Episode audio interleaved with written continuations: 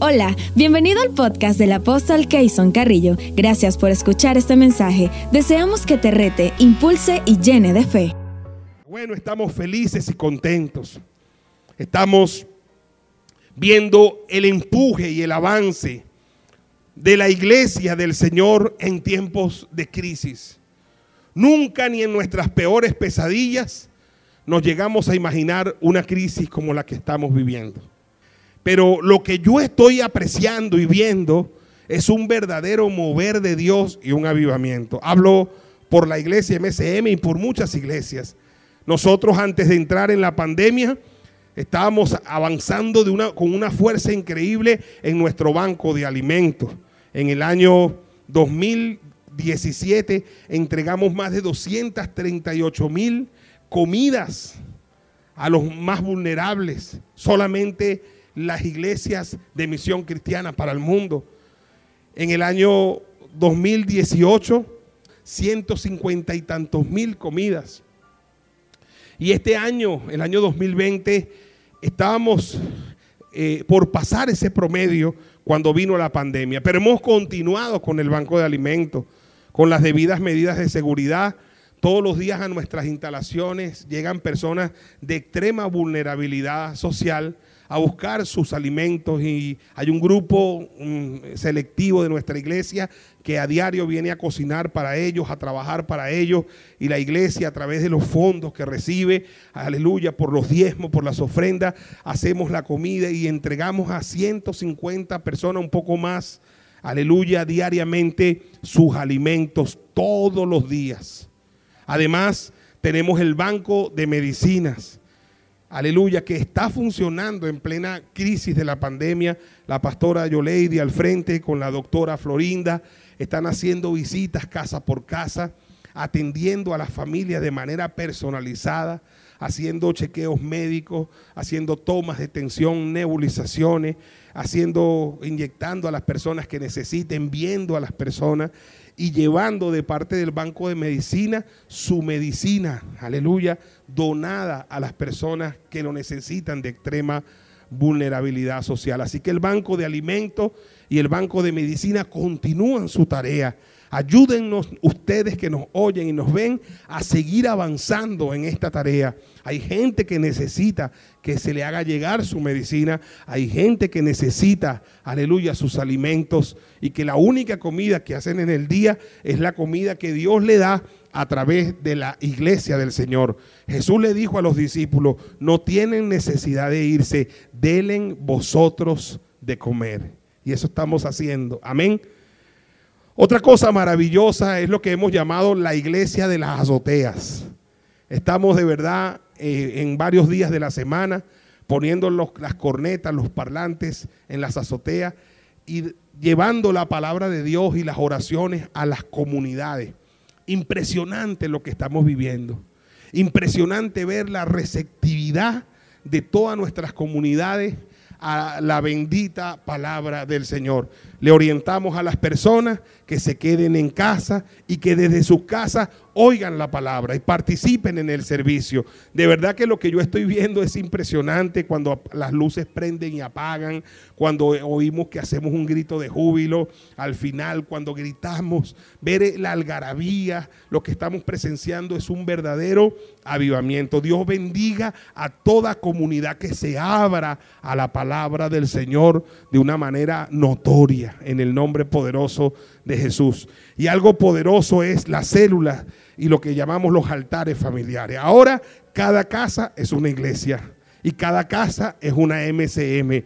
Bendice, Señor, cada altar familiar que se ha levantado a nivel nacional e internacional. Miles de altares familiares a las seis de la tarde, orando, buscando a Dios. Sé que estás preparando, Señor, la nueva camada de misioneros para la gloria postrera. Gracias, Señor, aún por lo que estamos viviendo, porque lo que estamos viviendo tiene propósito en Dios. Amén, amén y amén. Bueno, dicho estas palabras, quiero que abra su Biblia los que usan Biblia, como dice mi apóstol Ignacio, en el libro de Hechos de los Apóstoles, en el capítulo 14, y vamos a leer allí algunos versículos, desde el versículo 8 en adelante. Dice eh, Hecho de los Apóstoles, capítulo 14, verso 8, y cierto hombre de Listra estaba sentado imposibilitado de los pies, cojo de nacimiento, que jamás había andado. Este oyó hablar a Pablo, el cual, fijando en él sus ojos y viendo que tenía fe para ser sanado, dijo a gran voz, levántate derecho sobre tus pies. Y él saltó y anduvo. Entonces la gente, visto lo que Pablo había hecho, alzó la voz diciendo en lengua licaónica, dioses bajo la semejanza de hombres han descendido a nosotros. Y a Bernabé le llamaban Júpiter y a Pablo Mercurio, porque este era el que llevaba la palabra. Y el sacerdote de Júpiter, cuyo templo estaba frente a la ciudad, trajo toros y guirnaldas delante de las puertas y juntamente con la muchedumbre quería ofrecer sacrificios. Cuando lo oyeron los apóstoles Bernabé y Pablo, rasgaron sus ropas y se lanzaron entre la multitud dando voces y diciendo, varones, ¿por qué hacéis esto? Nosotros también somos hombres semejantes a vosotros, que os anunciamos que de estas vanidades os convirtáis al Dios vivo que hizo el cielo y la tierra, el mar y todo lo que en ellos hay. Oiga esto, en las edades pasadas, Él ha dejado a toda la gente andar en sus propios caminos. Y si bien no se dejó a sí mismo sin testimonio, haciendo bien, dándonos lluvias del cielo, y tiempos fructíferos, llenando de sustento y alegría nuestros corazones y diciendo estas cosas, difícilmente lograron impedir que la multitud ofreciese sacrificios. Padre, trae revelación de tu palabra, habla a nuestras vidas, habla a nuestro corazón, Habla a nuestra familia, a nuestras comunidades tu palabra. Que la palabra corra, que la palabra crezca y que la palabra prevalezca en los corazones. Que la palabra eche raíz profunda, Señor, en todos los corazones y produzca muchos frutos para vida eterna y para una vida más excelente y gloriosa en la tierra. Hazlo, mi Dios, y a ti te vamos a dar la gloria, la honra y la alabanza en el el nombre poderoso de Jesús. Amén, amén y amén. Quiero compartir con todos los que me escuchan, los que me ven, el tema que le he puesto por título, cuatro verdades acerca de Dios y el tiempo que estamos viviendo. Cuatro verdades poderosas acerca de Dios y acerca del tiempo que estamos viviendo. El tiempo que estamos viviendo para la generación contemporánea conmigo, para la generación que nació a finales del siglo XX, a principios del siglo XXI, este tiempo comporta el tiempo más difícil de la historia de la humanidad. No es que en otros tiempos no hayan habido periodos difíciles, por eso hago la acotación para la generación que nació a finales del siglo XX o a, principios del siglo XXI. Porque pandemias han habido en la historia muchas. Hemos tenido en estos días mucha información acerca de estas horribles pandemias que han habido en la humanidad. Usted puede buscarlo, puede googlearlo y puede darse cuenta que han habido pandemias donde más de 200 millones de personas en el mundo perdieron la vida por una de estas pandemias. 50 millones de personas en otra de las pandemias. Terribles pandemias. Pero además de las pandemias, la humanidad ha pasado por momentos de catástrofe tremenda, terremotos increíbles, huracanes tremendos, tornados, eh, desastres atmosféricos, climatológicos. Hemos visto guerras, rumores de guerra y la generación del siglo XX presenció, aleluya, aleluya, las dos guerras mundiales. Increíble que hubo personas que sobrevivieron a ambas guerras. En la Segunda Guerra Mundial solamente murieron 50 millones de personas y toda Europa fue totalmente devastada. Así que la humanidad ya ha pasado tiempos difíciles y duros en diferentes edades, en diferentes historias. Solo que para esta generación, para la nueva generación, para la generación que puede tener 40, 50 años, 30 años, 60 años, esta prueba que estamos pasando es la prueba más dura que hemos visto a lo largo de toda nuestra vida. En mi caso, es una cosa jamás soñada y jamás pensada. Este año cumplo, si Dios quiere, 50 años de edad. Y en estos 50 años de edad es lo que yo he visto más grave que ha pasado en el mundo desde que yo nací. Increíblemente grave. Es una cosa que está y ha puesto de rodillas al mundo entero. Que ha puesto de rodillas a los poderosos, a los ricos. Que de muchas formas nos ha cambiado la vida. Que no ha discriminado porque ha tocado a ricos y a pobres, a blancos y a negros. Ha tocado a personas malas y también a personas buenas a personas incrédulas, ateas y liberales en su forma de vivir y pensar, pero también ha tocado a cristianos piadosos. Así que es algo que no discrimina y que no discriminó ningún país. Todos los países del mundo están tremendamente afectados por esta pandemia y esta crisis que de verdad tiene al mundo horrorizado y paralizado. Y a la medida que han pasado los días y las semanas, vemos que no se detiene, vemos que no, no, retrocede, sino que hemos visto un crecimiento exponencial de la crisis y de los casos. Y es una crisis que hace que todo el mundo se cuestione, que todo el mundo se pregunte cosas, que no falte quien diga por allí que esto es un juicio de Dios, que estos son los juicios de Dios y, y tratar de culpar a Dios de todo esto. Sé que hay pastores, sacerdotes y hay teología que quiere poner la culpa de lo que está pasando en Dios. Yo soy de los que creo que lo que está sucediendo no es juicio de Dios. Yo soy de los que creo que no es juicio de Dios porque como cae gente mala, también cae gente buena. Como, como, como cae gente rica, también cae gente pobre. Y muchas veces los pobres son los más vulnerables ante estas situaciones tan tremendas. Yo creo que esto que está pasando, pues tenía que pasar, como ha pasado en otras eh, épocas, ya lo, ya lo dije y lo repito. Y además, es algo que todavía se está discutiendo, cuál es el verdadero origen de este COVID-19. Porque lo último que hemos escuchado con los Estados Unidos de Norteamérica suspendiendo su participación económica a la Organización Mundial de la Salud y las críticas que se le han hecho eh, por países poderosos del primer mundo a la Organización Mundial de la Salud por el manejo de esta epidemia que luego terminó en una pandemia, es algo que nos tiene horrorizado. Y creo que todavía hay muchas cosas que están por verse.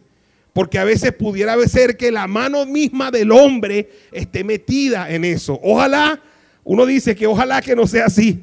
Pero si es así, va a haber problemas en el futuro. Ahora, yo quiero hablar de Dios, de una verdad de Dios. Los tiempos que estamos viviendo, ya todos lo sabemos cómo esto ha puesto de rodillas al mundo, cómo ha tocado al mundo entero, cómo tiene al mundo horrorizado, cómo tiene a gente de verdad pidiéndole a Dios de verdad que haga algo porque el mundo está lleno de temor ante lo que está sucediendo y ante el futuro, la incertidumbre que se presenta, por ejemplo, con lo que es y lo que va a ser en el futuro, el impacto de la recesión económica es algo que tiene al mundo con los pelos de punta. La cantidad de personas que en los próximos días, semanas y meses y años van a perder sus puestos de empleo es increíble. La recesión económica va a ser una de las consecuencias más tremendas de esta pandemia. Ahora, quiero hablar de Dios, de tu Dios, de mi Dios, del verdadero Dios. Quiero fungir, aleluya, aunque Dios no necesita abogado, aleluya, pero quiero fungir como abogado de Dios. Quiero hablarte de ese Dios maravilloso en el, al que nosotros le servimos. El pasaje que leímos está ubicado en Hechos de los Apóstoles, capítulo 14. Están los apóstoles Bernabé y Pablo en Listra haciendo la obra misionera y consiguen un hombre cojo de nacimiento. El apóstol Pablo se le queda mirando y ve que este cojo tiene fe para ser sanado y le dice a gran voz, levántate derecho sobre tus pies. Y este hombre saltó de una vez y anduvo. Es decir, todos presenciaron un milagro de la mano de Dios a través del apóstol Pablo, un milagro evidente. Todos sabían que ese cojo había nacido cojo, había sido cojo toda la vida, toda la vida. Y con una palabra el apóstol Pablo que le dio, este hombre saltó y anduvo y todo el mundo allí dijo, milagro, milagro, aleluya. Lo que dice que nuestro Dios hace milagro. Hizo milagro, hace milagro y siempre hará milagro. Yo declaro que Dios hace el milagro en tu vida, en lo que has estado orando y esperando en el nombre de Jesús. Diga fuerte, amén, amén y amén. Aleluya. Si hay algo que tiene nuestro Dios, es que hace milagros. Si una instrucción nos dio Jesús a sus discípulos fue, pondrán las manos sobre los enfermos y los enfermos se sanarán. Amén. Aquí estamos viendo al apóstol Pablo simplemente poniendo por obra lo que nuestro Señor Jesucristo había dicho. Dio una palabra, el cojo se levantó y anduvo. Ahora, el problema es que la gente empezó a decir, dioses en semejanza de hombres han descendido a vosotros. O sea, la gente no le dio la gloria a Dios, sino que la gente dijo que Pablo era un Dios y que Bernabé era otro Dios. Y a Bernabé lo llamaban el Dios Júpiter. Y a Pablo lo llamaban el Dios Mercurio. ¿Usted, usted ve la locura? Llegaron a decir que Pablo y Bernabé eran dioses que habían descendido. Si estos hombres hubiesen tenido malas motivaciones en su corazón, hubiesen permitido ese nivel de idolatría hacia su persona. Pero como eran hombres sinceros, fíjese usted que el sacerdote de Júpiter, cuyo templo estaba frente a la ciudad, trajo toros y guirnaldas delante de las puertas y juntamente con la muchedumbre querían ofrecer sacrificio. Oiga algo, mire, esta gente, uno puede decir, esta gente tan loca. Oiga bien, los cristianos muy devotos y muy sabios pueden decir, estos tipos sí son idólatras, estos tipos sí son enfermos, sí son locos. ¿Cómo van a decir que Pablo es un Dios? ¿Cómo van a decir que Bernabé es un Dios? Pero fíjese, nosotros decimos que ellos están locos, ¿verdad? Porque nosotros estamos claros que hay un solo Dios, ¿verdad? Y que Pablo no era Dios, Pablo era un hombre que Dios usó. Pero locos como están, en su loquera, dijeron, si Pablo es Dios y si Bernabé es Dios, hay que ofrendar a ellos. no sé si usted me está captando lo que estoy diciendo.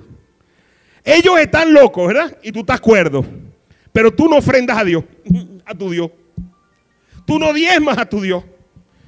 Tú te retraes de diezmar y de ofrendar al único y verdadero Dios, al Dios que hizo los cielos y la tierra. Ellos que están locos y que están diciendo, Pablo es un Dios, Bernabé es un Dios, vamos a sacrificar porque ellos son Dios. Y van a ofrecer sacrificios en honor a ese Dios, porque locos y todos saben que a los dioses se les sacrifica. Aleluya. Aleluya. ¿Cuántos a veces cuesta que gente dentro de las cosas de Dios entienda que a Dios, a nuestro Dios, al único y verdadero Dios, hay que honrarlo? Con nuestros diezmos, con nuestras ofrendas, con nuestras primicias. Que eso es un principio que estos hombres conocían, que estaban equivocados, sí. Pero fíjate, locos y equivocados saben que al que se le cree que es Dios, se le honra con ofrenda. Y venían a traerle esas ofrendas solamente que como Pablo no era Dios y Bernabé no era Dios tampoco, antes de que ellos hicieran semejante burrada, se rasgaron sus vestidos para demostrarle que ellos no eran ningunos dioses y que ellos no iban a recibir esa ofrenda, porque el único que debe recibir esa ofrenda o esas ofrendas es el único y verdadero Dios, porque hay un solo Dios y un solo mediador entre Dios y los hombres, Jesucristo hombre. Dale un aplauso si puedes dárselo, aleluya. Aleluya.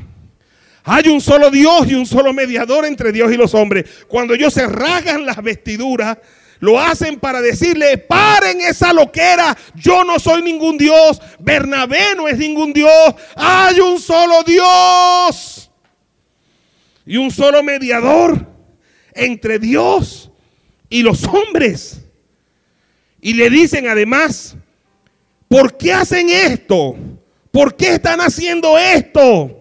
Nosotros también somos hombres semejantes a vosotros. En otras palabras, no somos dioses, somos seres humanos como ustedes.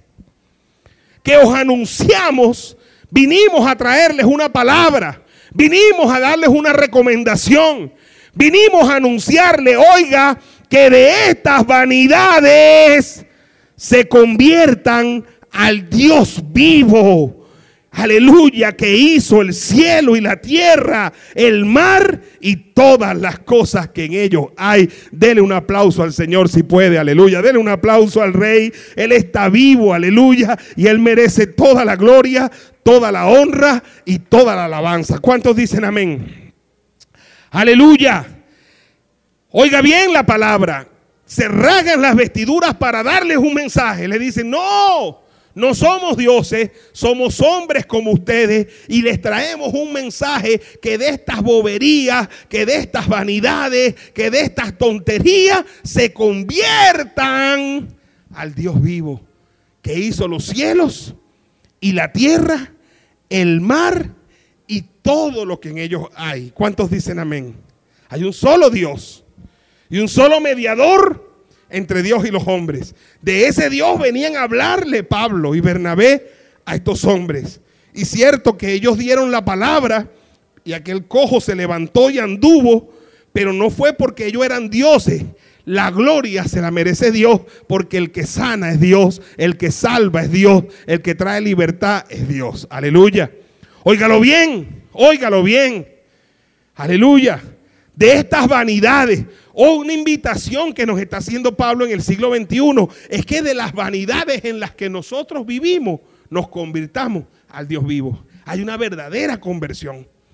No importa qué religión tú profesas, pero si esa religión practica cosas vanas, cosas antibíblicas, Pablo te dice y te recomienda, conviértete de esas vanidades al Dios vivo. Hay un solo Dios, repito, y un solo mediador entre Dios y los hombres. Y luego les dice, en las edades pasadas, en las edades pasadas, es decir, antes de que Pablo y Bernabé llegaran allí, en las edades pasadas, antes que llegara el mensaje de salvación, antes que llegara el mensaje de la cruz, antes que llegara el mensaje de la resurrección del Señor, antes de que llegaran sus mensajeros, en las edades pasadas, Él, ese Dios, ha dejado a toda la gente andar en sus propios caminos, andar en sus propios caminos. ¿Me escuchó? Si bien no se dejó a sí mismo sin testimonio, haciendo bien, dándonos lluvias del cielo y tiempos fructíferos y llenando de sustento y de alegría nuestros corazones. Oh, qué palabra tan poderosa. Qué forma de predicar el Evangelio del apóstol Pablo. Me gusta y me enamoro de esa forma de predicar el Evangelio tan clara, tan diáfana. Hoy yo pudiera en el siglo XXI decir lo mismo a todos los que me escuchan, a todos los que me ven. Hoy más que nunca se está predicando la palabra de Dios. Hoy nuestras audiencias no son los templos que tradicionalmente teníamos. Algunos tenían iglesias pequeñas, otros teníamos iglesias medianas, otros tenían iglesias mucho más grandes, pero hoy las audiencias habita, como dice la palabra, sin muro habitarás. Hoy nuestras audiencias son mucho más grandes. Cientos de miles de personas, millones de personas en el mundo, hoy domingo están escuchando la predicación de la palabra de Dios en boca de uno de sus siervos. A través de la web, a través de las redes sociales, a través de las nuevas tecnologías de información. Y escúcheme, imposible incluso que haya templos en el mundo que puedan contener a toda esa audiencia. No sé si me estoy explicando. Es decir, que con esta crisis que estamos viviendo, millones y millones y millones de personas que no estaban escuchando la palabra en una iglesia, hoy la están escuchando. Aleluya. Y hoy yo le puedo decir a todos los que me están escuchando lo mismo que dice Pablo aquí. En las edades pasadas, Él ha dejado a toda la gente andar en sus propios caminos. Dos mil años de cristianismo, más de dos mil años de cristianismo. Y Dios ha dejado a la gente andar en sus propios caminos. Dios ha dejado que la gente escoja. Dios, aleluya, le ha puesto a la gente en sus caras el bien y el mal. La bendición y la maldición. Y le ha dejado al ser humano el libre albedrío que la gente escoja sus propios caminos. Él dice en su palabra, pongo delante de ti la vida y la muerte. La bendición y la maldición, escoge tú. Pero Él sí te recomienda, escoge la vida para que vivas, tú y tu descendencia, amando a Jehová tu Dios, sirviéndole a Él. Aleluya. Pero aunque te recomienda que lo hagas, no te toma por el cuello ni te obliga a que tú lo hagas. Ese es tu libre albedrío. Y llegado el siglo XX, finales del siglo XX y principios del siglo XXI, toda la tierra hoy es testigo de que el mundo había escogido en su inmensa mayoría darle la espalda a Dios. Tenemos que ser sinceros que nosotros en el siglo XXI, escúcheme bien por favor, con todo respeto y con mucho amor les digo, la gente escogió andar en sus propios caminos. Como dice aquí, en las edades pasadas, Él ha dejado a la gente andar en sus propios caminos. Y la verdad, y la verdad es que el, el, camino del siglo XXI nos sorprendió con cosas en el mundo que hoy uno queda loco, hermano. Porque a todo lo que antes, en el siglo XX, en el siglo XIX, en el siglo XVII, todo lo que antes fue bueno, ahora es malo. Y todo lo que antes fue malo, ahora es bueno. Por eso es que dice la palabra que en los últimos tiempos a lo malo le dirán bueno y a lo bueno le dirán malo. Solamente para hablar de mi generación. Yo crecí en una generación, óigame bien, donde mi mamá, que fue la que me levantó y me crió, y mi tío, me decían, la droga es mala. La marihuana es mala. Y me cuidaban de que no agarrara la droga. Tuvimos un familiar, lamentablemente, que agarró el camino de la marihuana y su vida terminó trágicamente. La de él y la de una prima mía, eso nos causó un sufrimiento a todos tremendo y nos cambió la vida. Y a través de esa experiencia de un familiar que queríamos mucho, que nunca pudo recuperarse de la marihuana y de, sus consecuencias, mi mamá nos decía, la marihuana es mala, la droga es mala, hijos no fume, hijos no agarres la droga, nos decía a mis hermanos y a mí. Y teníamos que estar pendientes porque veíamos que eso era malo, que tenía consecuencias trágicas y tremendas. Nosotros como familia vivimos la tragedia de un familiar al que queríamos mucho, que las drogas, la marihuana, no estamos hablando de las drogas de ahorita, eran drogas más suaves, más, más, más moderadas, pero nos causó una tragedia familiar que hasta el sol de hoy la recordamos con dolor y nos alteró el curso de la vida. Cuando alguno de nosotros fuimos intentados abusar, fuimos intentados por personas ser abusados sexualmente, nos cuidaban. Mi mamá nos cuidaba porque mi mamá decía, cuidado. Pues siempre tenían el temor de que uno terminara en el homosexualismo. Habían en el bloque 19 en la cañada algunas personas homosexuales. Y nadie, ninguna mujer en ese tiempo quería tener un hijo homosexual. Todo el mundo quería el varón es varón, la hembra es hembra. Y nos cuidaban de eso. No, pero llegamos al siglo XXI, donde naciones en el mundo entero, para hablar de esas dos cosas, legalizan ahora el consumo de marihuana. Legalizan la droga. Aquí en Latinoamérica, Uruguay legalizó el consumo de la marihuana. Y muchos países del mundo industrializado, del mundo que se llaman primer mundo, aprobaron el matrimonio entre personas del mismo sexo. Y después eso fue como una verdadera pandemia, se empezó a extender por el mundo entero. Y en los años recientes del siglo XXI, muchos países de Latinoamérica empezaron a aprobar las mismas leyes. Y gente que antes tenía que para casarse con personas del mismo sexo viajar a un país europeo, ahora pueden hacerlo en países latinoamericanos tranquilamente, porque en, sus congresos se aprobó eso. Ok, está bien. Entonces se aprobó que está bien que la gente del mismo sexo se casen. Y en muchos países se aprobaron leyes incluso proabortistas. Voy a hablar de esas tres cosas, de la marihuana, de la legalización de la marihuana quiero hablar de la legalización del matrimonio entre personas del mismo sexo y de la legalización del aborto. Hablo por la constitución de la República Bolivariana de Venezuela de 1999, que la aprobamos todos en aquel referéndum. En esa constitución está consagrado, por ejemplo, que la vida de un ser humano es vida desde la concepción. En Venezuela, por lo menos hasta esa constitución, se cree que una vez que en el vientre de la mujer se forma el embrión, eso es una vida. Cuando eso se aprobó en el año 99, una de las razones por las que yo voté esa constitución fue porque era una constitución en favor de la vida. Se protegía la vida desde el vientre materno. Eso es de Dios. Pero hay países en Latinoamérica y en el mundo que aprobaron leyes abortistas y aprobaron el aborto.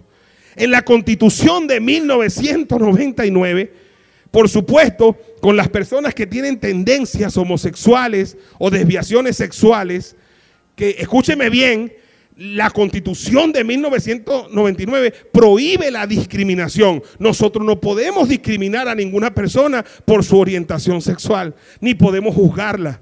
Y nosotros como cristianos, mucho menos, estamos llamados a amarlos y estamos llamados a decirle, Cristo te ama y nosotros también. Aleluya. Aleluya. Pero en esa constitución de 1999 se aprobó el matrimonio, dice con, claridad, entre un hombre y una mujer. Usted puede buscarlo. Usted puede buscarlo. Pero países de Latinoamérica ya aprobaron matrimonio entre personas del mismo sexo. O sea, el mundo empezó a voltearse. Cosas que para muchos de nosotros nos dijeron que eran malas, ahora en el siglo XXI nos están diciendo que son buenas. Y lo que siempre fue bueno para nosotros, ahora nos dicen que está siendo malo. Lo que antes era malo, ahora es bueno, lo que antes era bueno, ahora es malo. Ahora dígame usted, dígame usted, esos son los caminos que la gente ha agarrado. La legalización de personas, del matrimonio de personas del mismo sexo. La legalización de la droga, de la marihuana. Y la legalización del aborto. Por no hablar de otras cosas que le hacen tanto daño al ser humano. Como dice la palabra, Dios los ha dejado andar en sus propios caminos. Dios no ha forzado a nadie a que haga de una manera distinta. Si los pueblos han escogido eso, Dios los ha dejado hacer. Ahora mire, ve, la pandemia en la que estamos en el mundo puso al mundo de rodillas sin discriminación. ¿Ve? Y nos hace pensar entonces, nos hace pensar, y es lo que yo creo que tenemos que pensar en una verdad de lo que está pasando ahora en el mundo. Yo le pregunto, ¿no vamos a reflexionar acerca de Dios? ¿No vamos a pensar nosotros acerca de cómo Dios en este momento se siente con la raza humana, se siente con el género humano. Hace poco, y yo le recomiendo que usted busque esta película en estos días de pandemia y la vea en familia, vimos una película que ganó muchos premios que se llama Capernaum. Y esa película, hermano, golpeó mi corazón. Lloré casi toda la película. Fue una película que me estremeció mi corazón. Ahí se ve la consecuencia de la pobreza, el drama de, los, de, las personas que, que van como inmigrantes a esos países y todas las consecuencias que trae la pobreza, se ve la maldad del ser humano, se ve la indiferencia del ser humano. Yo mirando esa película, y eso fue antes de que explotara todo esto de la pandemia, todavía nos estábamos congregando. Yo lloré demasiado, hice un comentario por las redes sociales, la recomendé, he prestado esa película para que la vean personas. Escúcheme, ¿por qué? Porque yo decía, Dios mío, esa película demuestra el grado de, deterioro que ha llegado la raza humana. Y pensaba yo en cómo se sentía Dios con el, con el, ser, con el ser humano. Pensaba en lo que dice la Biblia sobre los días de Noé, que el pecado había llegado al cielo, el pecado del hombre, y que Dios en el cielo, en los días de Noé, se había arrepentido de haber hecho al hombre. Y un día decidió incluso ponerle fin a la raza humana en la tierra. Pero en ese tiempo Noé halló gracia a los ojos de Dios y le dio Dios una segunda oportunidad. Pensé en los días de Sodoma y de Gomorra, como también Dios se airó contra lo que estaba pasando en Sodoma y Gomorra. La cantidad de perversidades sexuales que se veían en Sodoma y Gomorra, léalo en su Biblia. En todas nuestras Biblias están y cómo Dios decidió, decidió la destrucción de Sodoma y de Gomorra. Y esas cosas quedaron como ejemplo para nosotros. Nuestro Señor Jesucristo, hablando de los últimos días, dijo, los últimos días será como los días de Noé. Los últimos días, dijo nuestro Señor Jesucristo, será como los días de Lot o los días de Sodoma y de Gomorra. Y es lo que estamos viendo. Estamos viendo los días de Noé, la maldad multiplicada, el pecado multiplicado de manera exponencial, el pecado que llega al cielo, la maldad del ser humano. Estamos viendo la sociedad sodomizada. Y pensábamos nosotros que eso no iba a tener consecuencias. Hoy yo me hago una reflexión a mí mismo y yo me pregunto si el ser humano que me escucha está reflexionando acerca de eso. Si estamos reflexionando acerca de cómo se siente Dios con el género humano. Porque la palabra dice, si se humillare mi pueblo, sobre el cual mi nombre es invocado, y oraren y buscaren mi rostro, y dice, y si se convirtieren de sus malos caminos, tenemos que convertirnos de nuestros malos caminos. Dice el Señor, yo les oiré desde los cielos y perdonaré sus pecados y sanaré su tierra. Eso es lo que hace Pablo cuando estos hombres vienen a ofrecer sacrificios a él como Dios. Le dice, no, conviértanse de estas vanidades al Dios vivo. Conviértanse de estas vanidades al Dios vivo. ¿Vieron cómo el mundo estaba patas arriba? como un futbolista, un pelotero, un basquetbolista de la NBA ganaba tantos millones de millones de millones de millones de dólares. Y un médico de Latinoamérica, de África, siempre subpagado, como viven los médicos en Venezuela. Un artista, una persona como esos reggaetoneros de este tiempo, que son los que ganan los premios y que son los que los que el mundo aclama. De la noche a la mañana ganan esa fama y son multimillonarios y exhiben su fortuna a pesar de que cuando tienen un micrófono son más peligrosos que un mono con una hojilla. Y que sus mensajes son tan dañinos para el ser humano. Hablo de personas muy claras y ustedes saben a quiénes me refiero. Que son personas que las letras de las canciones son terribles para el género humano. El trato que le dan a las mujeres en esas canciones son terribles. Sin embargo, son galardonados, son premiados y son multimillonarios. Pero un médico que salva vida no vive así. Y un policía que está en la calle arriesgando su vida, mal pagado. Y un maestro, aleluya, que es el que forma generaciones, no tiene ni para comer. Dígame usted si esa sociedad no tiene que ser revisada. Dígame usted si esa sociedad no tiene que ser repensada. Dígame usted si esa sociedad no tiene que ser reflexionada.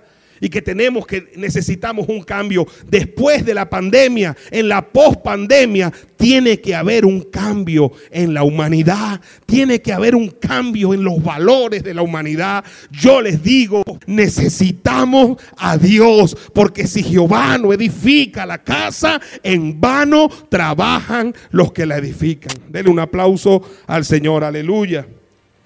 Aleluya. Aleluya.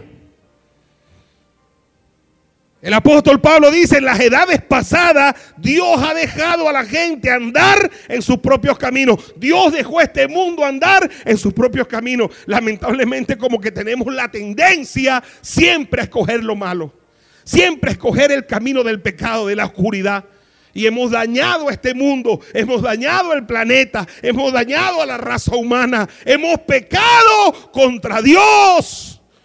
Y hemos llegado a este tiempo tan doloroso para la raza humana. La paga del pecado, dice la Biblia, es muerte, pero la dádiva de Dios es vida eterna en Cristo Jesús. Diga amén y dele un aplauso al Señor. Aleluya, aleluya, aleluya, aleluya. ¿Usted cree, de verdad, usted cree que Dios está gozando con lo que está pasando? ¿Usted cree que Dios está alegre con tantas muertes? ¿Usted cree que Dios está alegre viendo el planeta como lo está viendo, despoblado, deshabitado. ¿Usted cree que Dios está contento? No vale, no. Él es un Dios bueno. La palabra dice, Jehová es bueno y para siempre es su misericordia. Él es bueno. Él nos ama. La Biblia dice, Jesús dijo, si vosotros siendo malos sabéis dar buenas dádivas a vuestros hijos, cuanto más vuestro Padre que está en los cielos dará buenas cosas a los que se la pidan. Nuestro Padre es un Padre bueno. Si algo tiene Dios, una característica de Dios, algo que define a Dios, es que Dios es bueno. Dígame. Y Él nos está gozando con esto. Estoy seguro que con cada muerte que ha habido, en esta pandemia, Dios está llorando.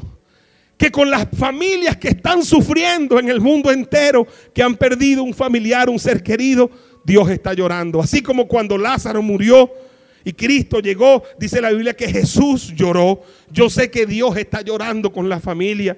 Yo sé que cuando el mundo llora, Dios llora. Yo sé que cuando el mundo se duele, Dios se duele. Porque la Biblia suya y mía dice, de tal manera amó Dios al mundo. Dios ama este mundo. Dios te ama a ti. Él dice en su palabra, con amor eterno te he amado. Por eso te he prolongado mi misericordia. Y el Dios que nosotros le servimos es tan bueno que Él no puede ser tentado por el mal. Por eso me pone muy molesto cuando hay gente que trata de decir que lo que está pasando es Dios. No, no es el Dios que yo le sirvo. El Dios que yo le sirvo es bueno. Es el Dios que yo le sirvo es el que va a terminar con esto. El Dios que yo le sirvo es el que va a cambiar este lamento en alegría. El Dios que yo le sirvo, aleluya, es el que va a cambiar nuestro lamento en baile y el que nos va a bendecir y nos va a ayudar. Pero yo les pido, reflexionemos y pensemos, porque el mundo tiene que dar un giro dramático en la pospandemia. El apóstol Pablo dice, en las edades pasadas Dios dejó a la gente andar en sus propios caminos, si bien no se dejó a sí mismo sin testimonio. Oiga, oiga, oiga, oiga, voy a terminar. Pero voy a terminar de una manera gloriosa. Oiga bien, Dios nos ha dejado andar por nuestros propios caminos, pero Él nunca se ha dejado a Él mismo sin testimonio. Oiga bien, Dios en estos dos mil años de era cristiana nos ha dejado andar por nuestros caminos. Ande por donde quieran. Aquí está el bien y el mal y ustedes cojan el que quieran. Pero Dios no se ha dejado a sí mismo sin testimonio. En otras palabras, que Dios en estos dos mil años ha dado testimonio de quién Él es, de su carácter, de lo que Él hace por el género humano. No sé si me estáis explicando. Y, dice Pablo, escúcheme, ve, que Dios ha dado testimonio de Él mismo, a pesar de que la gente, algunos han agarrado el camino del bien, la mayoría ha agarrado el camino del mal. Sin embargo, Dios ha dado testimonio de Él mismo con unos y con otros, haciendo cuatro cosas. Cuatro cosas. cuatro verdades. Número uno dice, no se dejó a sí mismo sin testimonio. Número uno, haciendo bien. Eso es lo que Dios sabe hacer, no sabe hacer otra cosa. Número dos, dándonos lluvias del cielo. Eso es lo que sí da Dios. Lluvia. La lluvia es representación de bendición. Número tres, dándonos tiempos fructíferos. Eso es lo que hace Dios. Y número cuatro, llenando de sustento y alegría nuestros corazones. Repasemos. Esa palabra es tan poderosa que si algún día usted tuviera la bendición de venir a nuestra congregación, madre, la iglesia MCM, usted va a conseguir en nuestra congregación unos, eh, unas vallas dentro de la iglesia iluminadas. Y como esa palabra hace tiempo me impactó a mí de una manera tan profunda, las pusimos allí. En esta valla dice, Dios nos hace bien. En la segunda valla dice, Dios nos da lluvia del cielo.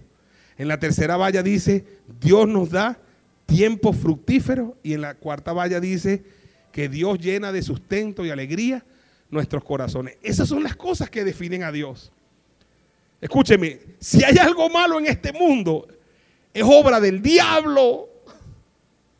El diablo es malo. Él vino a matar. Él vino a robar.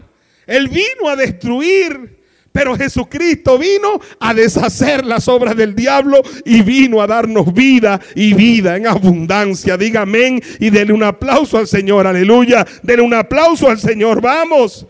El que quiere causarle sufrimiento al ser humano es el diablo. El que quiere causarle enfermedad al ser humano es el diablo. El que quiere empobrecer a la gente es el diablo. El que trae guerras al mundo es el diablo. Aleluya. Y la gente que le sirve a ese diablo macabro y perverso. No es Dios el que trae las enfermedades. El Dios que conocemos sana a los enfermos. No es Dios, aleluya, el que trae la muerte. El Dios que le servimos resucita a los muertos. No es Dios, aleluya, el que trae pobreza. El Dios que le servimos trae prosperidad y abundancia. No sé si usted me está recibiendo la palabra hoy. El Dios que nosotros le servimos no trae tristeza. Cambia la tristeza en alegría. El Dios que le servimos es un Dios bueno y para siempre es su misericordia. En las edades pasadas ese Dios dejó a la gente andar en sus propios caminos. La mayoría agarró los caminos del mal, pero Dios no se dejó a sí mismo sin testimonio. Número uno, haciéndoles bien a todos, a los buenos y a los malos. Nadie puede decir que Dios no lo ha bendecido. Y mucha gente que anduvo por malos caminos por muchos años saben que Dios les ha hecho bien, pero no lo han honrado, pero no le han servido, pero no le han buscado, pero Dios les ha hecho bien. Dios les ha dado bendiciones.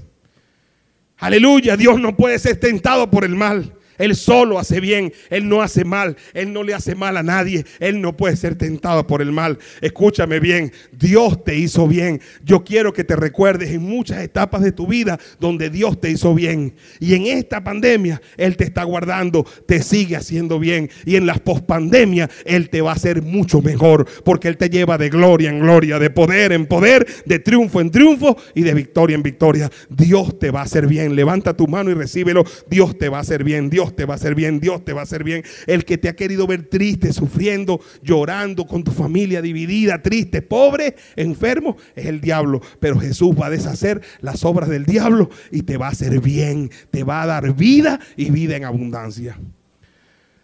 Dígalo fuerte, repítalo conmigo, Dios me hace bien. Dígalo, Dios me hace bien. Dios me hace bien. Segundo, Dios dice, dándonos lluvias, dándonos lluvias del cielo. ¿Sabe que la lluvia es signo de bendición? Si no lloviera, la tierra no fuera regada. Si no lloviera, no hubiese agua que produzcan vida y los alimentos. El agua para la vida, el agua para beber. Esa lluvia la manda Dios porque nos ama, porque es bueno. Las lluvias son signos de bendiciones. Hace tiempo cantábamos una canción en el himnario que dice lluvias de gracia. Lluvias pedimos, Señor. Mándanos lluvias copiosas, lluvias del consolador, lluvias de gracia. Yo declaro que en esta pandemia Él desata una lluvia sobre tu vida, una lluvia sobre tu casa, sobre tu familia, sobre tu salud, lluvias de bendiciones, lluvias de bendiciones. Y en la pospandemia Dios hará que descienda un aguacero de bendición sobre todos los que me están escuchando esta palabra. Créele a Dios y estarás seguro. Créele a su profeta y serás prosperado.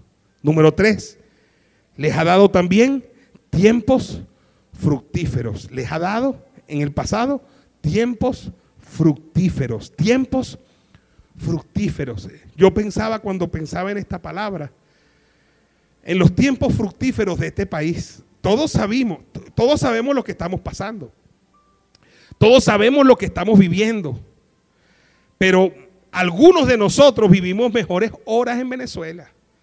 Este país tuvo tiempos fructíferos. Este país tuvo tiempos de gloria. Este país tuvo tiempos cuando su moneda era más fuerte que el dólar. Este país tuvo tiempo, aleluya, cuando empezó a parecerse mucho incluso a Europa. Este país tuvo tiempo fructífero. Muchos en esos tiempos fructíferos adquirieron, compraron, edificaron y vieron tiempos fructíferos. Aunque algunos de ellos andaban en malos caminos, Dios les dio tiempo fructífero. En esta congregación, en esta iglesia que tenemos este año, 21 años, vamos a cumplir de servicio al Señor.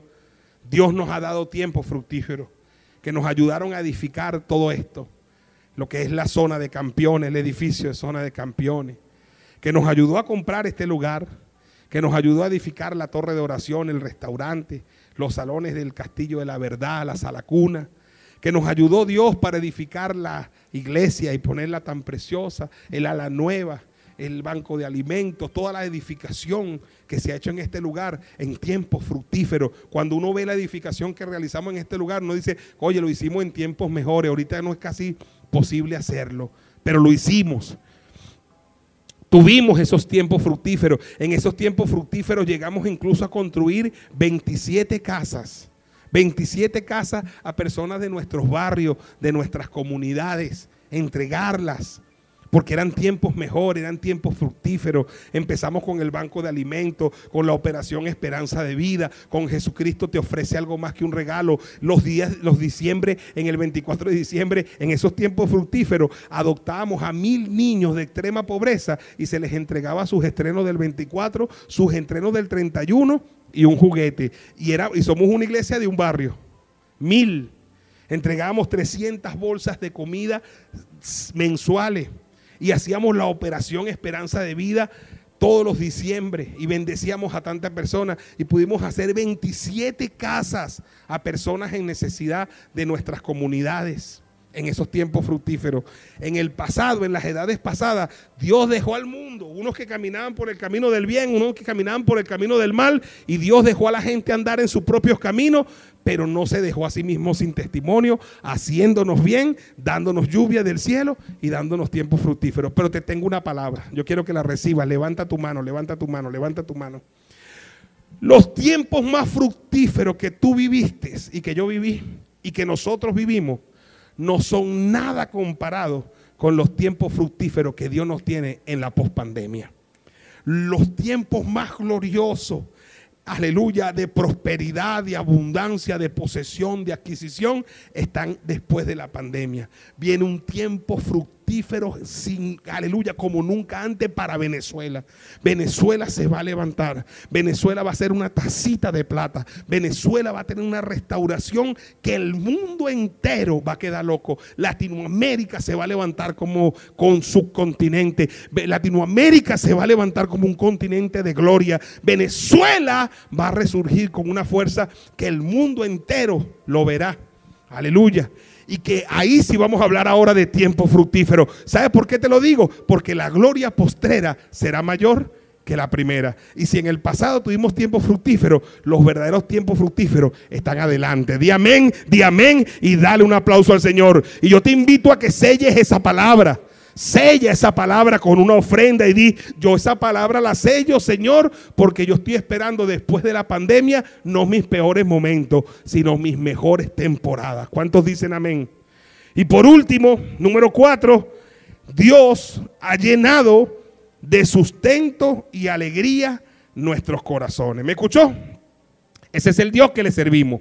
El Dios que nos hace bien. El Dios que nos da lluvia del cielo, de bendiciones. El Dios que nos da tiempo fructífero. Y el Dios, oiga bien, que llena de sustento y alegría nuestros corazones. Póngase de pie.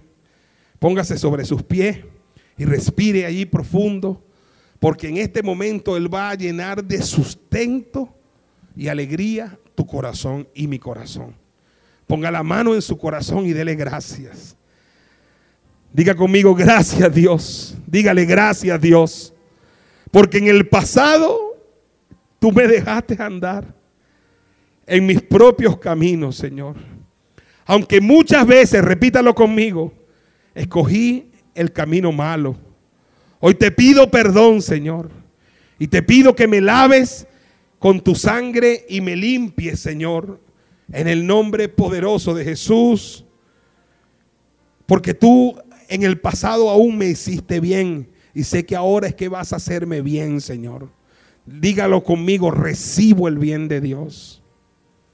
Dígalo conmigo, recibo la lluvia de bendiciones del cielo.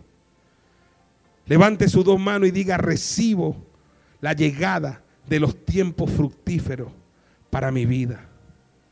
Y ahora ponga las manos en su corazón y diga, llena de sustento y alegría mi corazón, Señor. Gracias. Llena de sustento y alegría mi corazón. Gracias, Señor. Gracias, Señor. recíbelo, vamos, recíbelo. Él llena ahí de sustento y alegría tu corazón. Él cambia tu lamento en baile. Él cambia tu lamento en baile. La esperanza de lo justo es la alegría. Vamos, recibe alegría en tu corazón. Toda amargura se va, toda ansiedad se va, toda desesperación, aleluya, se va. Toda tristeza se va. y llena Dios tu corazón, tu vida de sustento y alegría. ¿Lo recibes? Levanta tu mano, recíbelo. Y hoy te digo como dice la canción de Rubén Blades, y la canción de Carlos Vive, no estás solo, no estás sola. El Señor te va a bendecir, no estás solo. Dios está contigo, la iglesia está contigo, los vecinos están contigo, tu familia está contigo. Vamos, echa esa depresión fuera y te bendigo para esta semana. Declaro que el Señor esta semana te proveerá todo lo que te falta conforme a sus riquezas en gloria. Declaro la bendición de Padre, Hijo y Espíritu Santo sobre todos los hermanos y hermanas y sobre todos los que escucharon esta palabra en el nombre poderoso de Jesús. Amén, amén y amén. No estás solo. Dios te bendiga. Amén, amén y amén. Vamos